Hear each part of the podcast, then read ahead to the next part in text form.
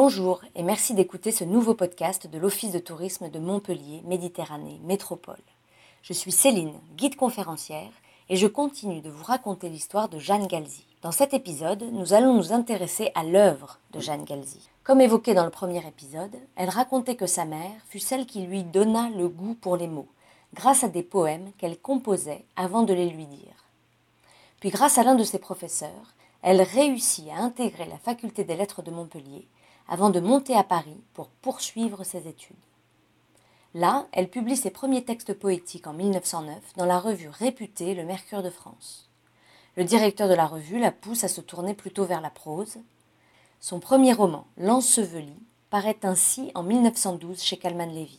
Puis la Première Guerre mondiale la rappelle à Montpellier et elle remplace au lycée de garçons un professeur mort au combat.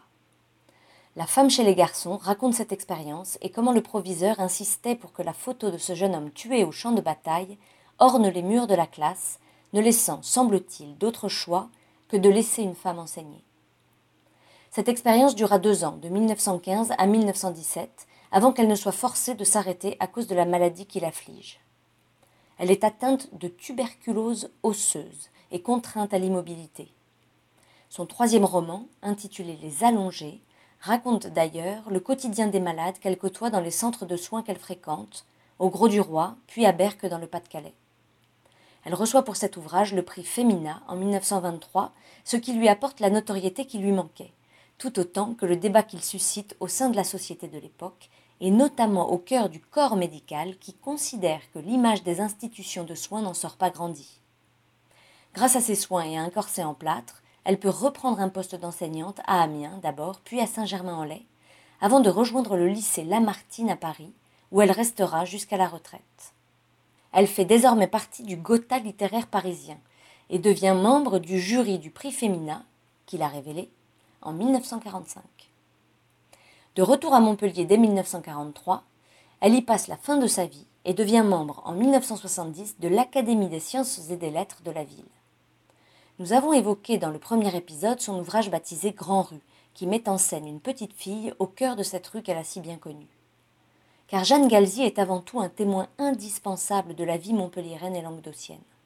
Son chef-d'œuvre est sans aucun doute la tétralogie qu'elle consacre au milieu protestant languedocien, qu'elle connaît bien pour en être issue. La surprise de vivre est publiée entre 1969 et 1976 et le fameux tableau de Frédéric Basile intitulé Réunion de famille, semble en être l'inspiration. Cette saga en plusieurs volets relate la décadence d'une famille protestante de la bourgeoisie montpelliéraine.